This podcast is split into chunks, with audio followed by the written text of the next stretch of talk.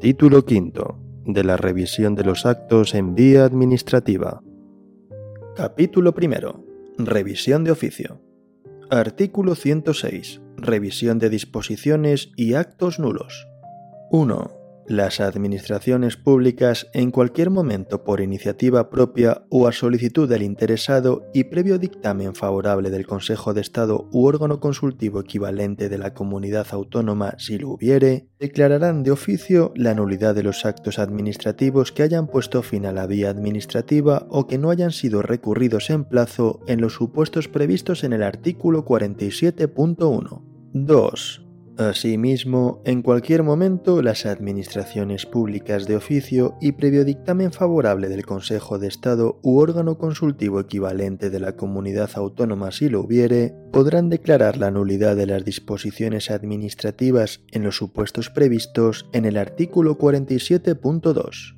3. El órgano competente para la revisión de oficio podrá acordar motivadamente la inadmisión a trámite de las solicitudes formuladas por los interesados sin necesidad de recabar dictamen del Consejo de Estado u órgano consultivo de la comunidad autónoma, cuando las mismas no se basen en alguna de las causas de nulidad del artículo 47.1 o carezcan manifiestamente de fundamento, así como en el supuesto de que se hubieran desestimado en cuanto al fondo otras solicitudes sustancialmente iguales. 4. Las administraciones públicas, al declarar la nulidad de una disposición o acto, podrán establecer en la misma resolución las indemnizaciones que proceda reconocer a los interesados, si se dan las circunstancias previstas en los artículos 32.2 y 34.1 de la Ley de Régimen Jurídico del Sector Público, sin perjuicio de que, tratándose de una disposición, subsistan los actos firmes dictados en aplicación de la misma. 5. Cuando el procedimiento se hubiera iniciado de oficio, el transcurso del plazo de seis meses desde su inicio sin dictarse resolución producirá la caducidad del mismo. Si el procedimiento se hubiera iniciado a solicitud de interesado, se podrá entender la misma desestimada por silencio administrativo. Artículo 107. Declaración de lesividad de actos anulables. 1. Las administraciones públicas podrán impugnar ante el orden jurisdiccional contencioso administrativo los actos favorables para los interesados que sean anulables conforme a lo dispuesto en el artículo 48, previa su declaración de lesividad para el interés público. 2. La declaración de lesividad no podrá adoptarse una vez transcurridos cuatro años desde que se dictó el acto administrativo y exigirá la previa audiencia de cuantos aparezcan como interesados en el mismo en los términos establecidos por el artículo 82 sin perjuicio de su examen como presupuesto procesal de admisibilidad de la acción en el proceso judicial correspondiente, la declaración de lesividad no será susceptible de recurso si bien podrá notificarse a los interesados a los meros efectos informativos. 3. Transcurrido el plazo de seis meses desde la iniciación del procedimiento sin que se hubiera declarado la lesividad, se producirá la caducidad del mismo. 4 si el acto proviniera de la Administración General del Estado o de las comunidades autónomas, la declaración de lesividad se adoptará por el órgano de cada administración competente en la materia. 5. Si el acto proviniera de las entidades que integran la administración local, la declaración de lesividad se adoptará por el Pleno de la Corporación o, en defecto de éste, por el órgano colegiado superior de la entidad. Artículo 108. Suspensión. Iniciado el procedimiento de revisión de oficio al que se refieren los artículos 106 y 107, el órgano competente para declarar la nulidad o lesividad podrá suspender la ejecución del acto cuando ésta pudiera causar perjuicios de imposible o difícil reparación. Artículo 109. Revocación de actos y rectificación de errores. 1. Las administraciones públicas podrán revocar mientras no haya transcurrido el plazo de prescripción sus actos de gravamen o desfavorables, siempre que tal revocación no constituya dispensa o exención no permitida por las leyes ni sea contraria al principio de igualdad, al interés público o al ordenamiento jurídico. 2. Las administraciones públicas podrán asimismo rectificar en cualquier momento, de oficio o instancia de los interesados, los errores materiales de hecho o aritméticos existentes en sus actos. Artículo 110. Límites de la revisión. Las facultades de revisión establecidas en este capítulo no podrán ser ejercidas cuando por prescripción de acciones, por el tiempo transcurrido por otras circunstancias, su ejercicio resulte contrario a la equidad, a la buena fe, al derecho de los particulares o a las leyes. Artículo 111. Competencia para la revisión de oficio de las disposiciones y de actos nulos y anulables en la Administración General del Estado en el ámbito estatal serán competentes para la revisión de oficio de las disposiciones y los actos administrativos nulos y anulables a. El Consejo de Ministros respecto de sus propios actos y disposiciones y de los actos y disposiciones dictadas por los ministros. b. En la Administración General del Estado, primero, los ministros, respecto de los actos y disposiciones de los secretarios de Estado y de los dictados por órganos directivos de su departamento no dependientes de una Secretaría de Estado. Segundo, los secretarios de Estado respecto de los actos y disposiciones dictados por los órganos directivos de ellos dependientes. C.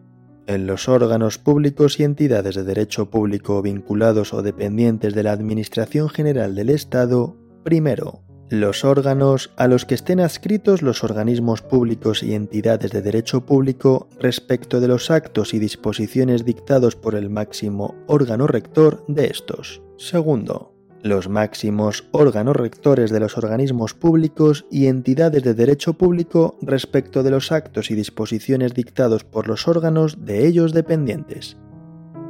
Capítulo segundo. Recursos administrativos. Sección primera Principios generales.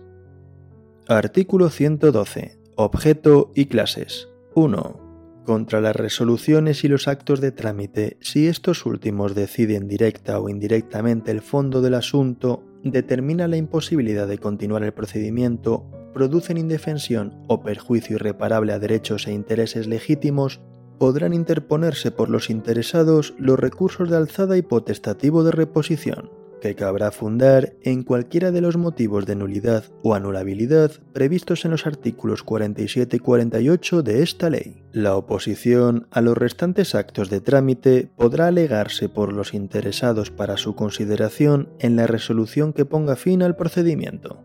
2. Las leyes podrán sustituir el recurso de alzada en supuestos o ámbitos sectoriales determinados y cuando la especificidad de la materia así lo justifique por otros procedimientos de impugnación, reclamación, conciliación, mediación y arbitraje, ante órganos colegiados o comisiones específicas no sometidas a instrucciones jerárquicas con respeto a los principios, garantías y plazos que la presente ley reconoce a las personas y a los interesados en todo procedimiento administrativo. En las mismas condiciones, el recurso de reposición podrá ser sustituido por los procedimientos a que se refiere el párrafo anterior, respetando su carácter potestativo para el interesado. La aplicación de estos procedimientos en el ámbito de la administración local no podrá suponer el desconocimiento de las facultades resolutorias reconocidas a los órganos representativos electos establecidos por la ley. 3. Contra las disposiciones administrativas de carácter general no cabrá recurso en vía administrativa. Los recursos contra un acto administrativo que se funden únicamente en la nulidad de alguna disposición administrativa de carácter general podrán interponerse directamente ante el órgano que dictó dicha disposición. 4. Las reclamaciones económico-administrativas se ajustarán a los procedimientos establecidos por su legislación específica. Artículo 113. Recurso extraordinario de revisión. Contra los actos firmes en vía administrativa, solo procederá el recurso extraordinario de revisión cuando concurra alguna de las circunstancias previstas en el artículo 125.1. Artículo 114. Fin de la vía administrativa. 1. Ponen fin a la vía administrativa a. Las resoluciones de los recursos de alzada. b las resoluciones de los procedimientos a que se refiere el artículo 112.2. C. Las resoluciones de los órganos administrativos que carezcan de superior jerárquico salvo que una ley establezca lo contrario. D. Los acuerdos, pactos, convenios o contratos que tengan la consideración de finalizadores del procedimiento. E la resolución administrativa de los procedimientos de responsabilidad patrimonial, cualquiera que fuese el tipo de relación pública o privada de que derive. F. La resolución de los procedimientos complementarios en materia sancionadora a los que se refiere el artículo 90.4. G. Las demás resoluciones de órganos administrativos cuando una disposición legal o reglamentaria así lo establezca. 2 Además de lo previsto en el apartado anterior, en el ámbito estatal ponen fin a la vía administrativa los actos y resoluciones siguientes. A. Los actos administrativos de los miembros y órganos del Gobierno. B. Los emanados de los ministros y los secretarios de Estado en el ejercicio de las competencias que tienen atribuidas los órganos de los que son titulares. C los emanados de los órganos directivos con nivel de director general o superior en relación con las competencias que tengan atribuidas en materia de personal. D. En los organismos públicos y entidades de derecho público vinculados o dependientes de la Administración General del Estado, los emanados de los máximos órganos de dirección unipersonales o colegiados de acuerdo con lo que establezcan sus estatutos, salvo que por ley se establezca otra cosa. Artículo 115. Interposición de recurso. 1. La interposición del recurso deberá expresar a. el nombre y apellidos del recurrente, así como la identificación personal del mismo. b. el acto que se recurre y la razón de su impugnación. c. lugar, fecha, firma del recurrente, identificación del medio y, en su caso, del lugar que se señale a efectos de notificaciones. d órgano, centro o unidad administrativa al que se dirige y su correspondiente código de identificación. E. Las demás particularidades exigidas en su caso por las disposiciones específicas. 2. El error o la ausencia de la calificación del recurso por parte del recurrente no será obstáculo para su tramitación, siempre que se deduzca su verdadero carácter. 3. Los vicios y defectos que hagan anulable un acto no podrán ser alegados por quienes los hubieren causado. Artículo 116. Causas de inadmisión. Serán causas de inadmisión las siguientes. A. Ser incompetente el órgano administrativo, cuando el competente perteneciere a otra administración pública. El recurso deberá remitirse al órgano competente de acuerdo con lo establecido en el artículo 14.1 de la Ley de Régimen Jurídico del Sector Público. B. Carecer de legitimación el recurrente. C. Tratarse de un acto no susceptible de recurso. D. Haber transcurrido el plazo para la interposición del recurso. E. Carecer el recurso manifiestamente de fundamento. Artículo 117. Suspensión de la ejecución. 1. La interposición de cualquier recurso, excepto en los casos en que una disposición establezca lo contrario, no suspenderá la ejecución del acto impugnado. 2. No obstante lo dispuesto en el apartado anterior, el órgano a quien competa resolver el recurso previa ponderación suficientemente razonada entre el perjuicio que causaría al interés público o a tercero la suspensión y el ocasionado al recurrente como consecuencia de la eficacia inmediata del acto recurrido, podrá suspender de oficio o a solicitud del recurrente la ejecución del acto impugnado cuando concurran alguna de las siguientes circunstancias. A que la ejecución pudiera causar perjuicios de imposible o difícil reparación. B. Que la impugnación se fundamente en alguna de las causas de nulidad de pleno derecho previstas en el artículo 47.1 de esta ley. 3. La ejecución del acto impugnado se entenderá suspendida si transcurrido un mes desde que la solicitud de suspensión haya tenido entrada en el registro electrónico de la Administración u organismo competente para decidir sobre la misma, el órgano a quien competa resolver el recurso no ha dictado y notificado resolución expresa al respecto. En estos casos no será de aplicación lo establecido en el artículo 21.4 segundo párrafo de esta ley. 4 al dictar el acuerdo de suspensión, podrán adoptarse las medidas cautelares que sean necesarias para asegurar la protección del interés público o de terceros y la eficacia de la resolución o el acto impugnado. Cuando de la suspensión puedan derivarse perjuicios de cualquier naturaleza, aquella solo producirá efectos previa prestación de caución o garantía suficiente para responder de ellos en los términos establecidos reglamentariamente. La suspensión se prolongará después de agotada la vía administrativa cuando habiéndose solicitado previamente el interesado exista medida cautelar y los efectos de ésta se extiendan a la vía contencioso administrativa. Si el interesado interpusiera recurso contencioso administrativo solicitando la suspensión del acto objeto del proceso, se mantendrá la suspensión hasta que se produzca el correspondiente pronunciamiento judicial sobre la solicitud. 5. Cuando el recurso tenga por objeto la impugnación de un acto administrativo que afecte a una pluralidad indeterminada de personas, la suspensión de su eficacia habrá de ser publicada en el periódico oficial en que aquel se insertó. Artículo 118. Audiencia de los interesados. 1.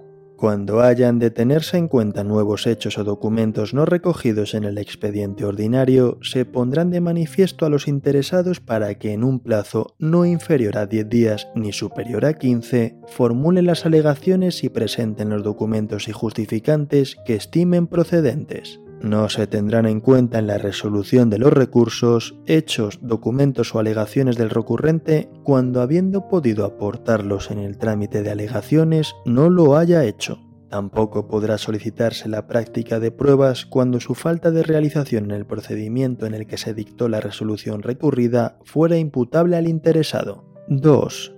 Si hubiera otros interesados, se les dará, en todo caso, traslado del recurso para que en el plazo antes citado aleguen cuanto estimen procedente. 3. El recurso, los informes y las propuestas no tienen el carácter de documentos nuevos a los efectos de este artículo. Tampoco lo tendrán los que los interesados hayan aportado al expediente antes de recaer la resolución impugnada. Artículo 119. Resolución. 1. La resolución del recurso estimará en todo o en parte o desestimará las pretensiones formuladas en el mismo o declarará su inadmisión. 2 cuando existiendo vicio de forma no se estime precedente resolver sobre el fondo, se ordenará la retroacción del procedimiento al momento en el que el vicio fue cometido, sin perjuicio de que eventualmente pueda acordarse la convalidación de actuaciones por el órgano competente para ello, de acuerdo con lo dispuesto en el artículo 52. 3. El órgano que resuelva el recurso decidirá cuántas cuestiones, tanto de forma como de fondo, plantee el procedimiento hayan sido no alegadas por los interesados. En este último caso se les oirá previamente. No obstante, la resolución será congruente con las peticiones formuladas por el recurrente sin que en ningún caso pueda agravarse su situación inicial. Artículo 120. Pluralidad de recursos administrativos. 1 cuando deban resolverse una pluralidad de recursos administrativos que traigan causa de un mismo acto administrativo y si hubiera interpuesto un recurso judicial contra una resolución administrativa o bien contra el correspondiente acto presunto desestimatorio, el órgano administrativo podrá acordar la suspensión del plazo para resolver hasta que recaiga pronunciamiento judicial. 2. El acuerdo de suspensión deberá ser notificado a los interesados quienes podrán recurrirlo. La interposición del correspondiente recurso por un interesado no afectará a los restantes procedimientos de recurso que se encuentren suspendidos por traer causa del mismo acto administrativo. 3. Recaído el pronunciamiento judicial, será comunicado a los interesados y el órgano competente para resolver podrá dictar resolución sin necesidad de realizar ningún trámite adicional salvo el de audiencia cuando proceda. Sección segunda. Recurso de alzada. Artículo 121. Objeto. 1. Las resoluciones y actos a que se refiere el artículo 112.1, cuando no pongan fin a la vía administrativa, podrán ser recurridos en alzada ante el órgano superior jerárquico del que los dictó. A estos efectos, los tribunales y órganos de selección de personal al servicio de las administraciones públicas y cualesquiera otros que en el seno de éstas actúen con autonomía funcional se considerarán dependientes del órgano al que estén adscritos o en su defecto del que haya nombrado al presidente de los mismos. 2. El recurso podrá interponerse ante el órgano que dictó el acto que se impugna o ante el competente para resolverlo. Si el recurso se hubiera interpuesto ante el órgano que dictó el acto impugnado, éste deberá remitirlo al competente en el plazo de 10 días con su informe y con una copia completa y ordenada del expediente. El titular del órgano que dictó el acto recurrido será responsable directo del cumplimiento de lo previsto en el párrafo anterior. Artículo 122. Plazos. 1. El plazo para la interposición del recurso de alzada será de un mes si el acto fuera expreso. Transcurrido dicho plazo sin haberse interpuesto el recurso, la resolución será firme a todos los efectos. Si el acto no fuera expreso, el solicitante y otros posibles interesados podrán interponer recurso de alzada en cualquier momento a partir del día siguiente aquel en que, de acuerdo con su normativa específica, se produzcan los efectos del silencio administrativo. 2. El plazo máximo para dictar y notificar la resolución será de tres meses, Transcurrido este plazo sin que recaiga resolución, se podrá entender desestimado el recurso, salvo en el supuesto previsto en el artículo 24.1, tercer párrafo. 3. Contra la resolución de un recurso de alzada no cabrá ningún otro recurso administrativo, salvo el recurso extraordinario de revisión en los casos establecidos en el artículo 125.1. Sección tercera. Recurso potestativo de reposición. Artículo 123. Objeto y naturaleza. 1. Los actos administrativos que pongan fin a la vía administrativa podrán ser recurridos potestativamente en reposición ante el mismo órgano que los hubiera dictado o ser impugnados directamente ante el orden jurisdiccional contencioso administrativo. 2. No se podrá interponer recurso contencioso administrativo hasta que sea resuelto expresamente o se haya producido la desestimación presunta del recurso de reposición interpuesto. Artículo 124. Plazos. 1. El plazo para la interposición del recurso de reposición será de un mes si el acto fuera expreso. Transcurrido dicho plazo, únicamente podrá interponerse recurso contencioso administrativo sin perjuicio, en su caso, de la procedencia del recurso extraordinario de revisión. Si el acto no fuera expreso, el solicitante y otros posibles interesados podrán interponer recurso de reposición en cualquier momento a partir del día siguiente aquel en que, de acuerdo con su normativa específica, se produzca el acto presunto. 2. El plazo máximo para dictar y notificar la resolución del recurso será de un mes. 3. Contra la resolución de un recurso de reposición no podrá interponerse de nuevo dicho recurso. Sección cuarta. Recurso extraordinario de revisión. Artículo 125. Objeto y plazos. 1. Contra los actos firmes en vía administrativa podrá interponerse el recurso extraordinario de revisión ante el órgano administrativo que los dictó, que también será el competente para su resolución cuando concurra alguna de las circunstancias siguientes. A. Que al dictarlos se hubiera incurrido en error de hecho que resulte de los propios documentos incorporados al expediente. B que aparezcan documentos de valor esencial para la resolución del asunto que, aunque sean posteriores, evidencien el error de la resolución recurrida. C. Que en la resolución hayan influido esencialmente documentos o testimonios declarados falsos por sentencia judicial firme anterior o posterior a aquella resolución. D que la resolución se hubiese dictado como consecuencia de prevaricación, cohecho, violencia, maquinación fraudulenta u otra conducta punible y se haya declarado así en virtud de sentencia judicial firme. 2. El recurso extraordinario de revisión se interpondrá cuando se trate de la causa A del apartado anterior dentro del plazo de cuatro años siguientes a la fecha de la notificación de la resolución impugnada. En los demás casos, el plazo será de tres meses a contar desde el conocimiento de los documentos o desde que la sentencia judicial quedó firme. 3. Lo establecido en el presente artículo no perjudica el derecho de los interesados a formular la solicitud y la instancia que se refieren los artículos 106 y 109.2 de la presente ley, ni su derecho a que las mismas se sustancien y resuelvan. Artículo 126. Resolución. 1. El órgano competente para la resolución del recurso podrá acordar motivadamente la inadmisión a trámite sin necesidad de recabar dictamen del Consejo de Estado u órgano consultivo de la comunidad autónoma, cuando el mismo no se funde en alguna de las causas previstas en el apartado 1 del artículo anterior o en el supuesto de que se hubiesen desestimado en cuanto al fondo otros recursos sustancialmente iguales.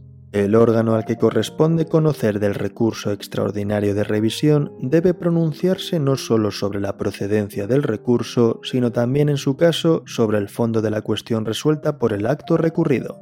3. Transcurrido el plazo de tres meses desde la interposición del recurso extraordinario de revisión sin haberse dictado y notificado la resolución, se entenderá desestimado quedando expedita la vía jurisdiccional contencioso-administrativa.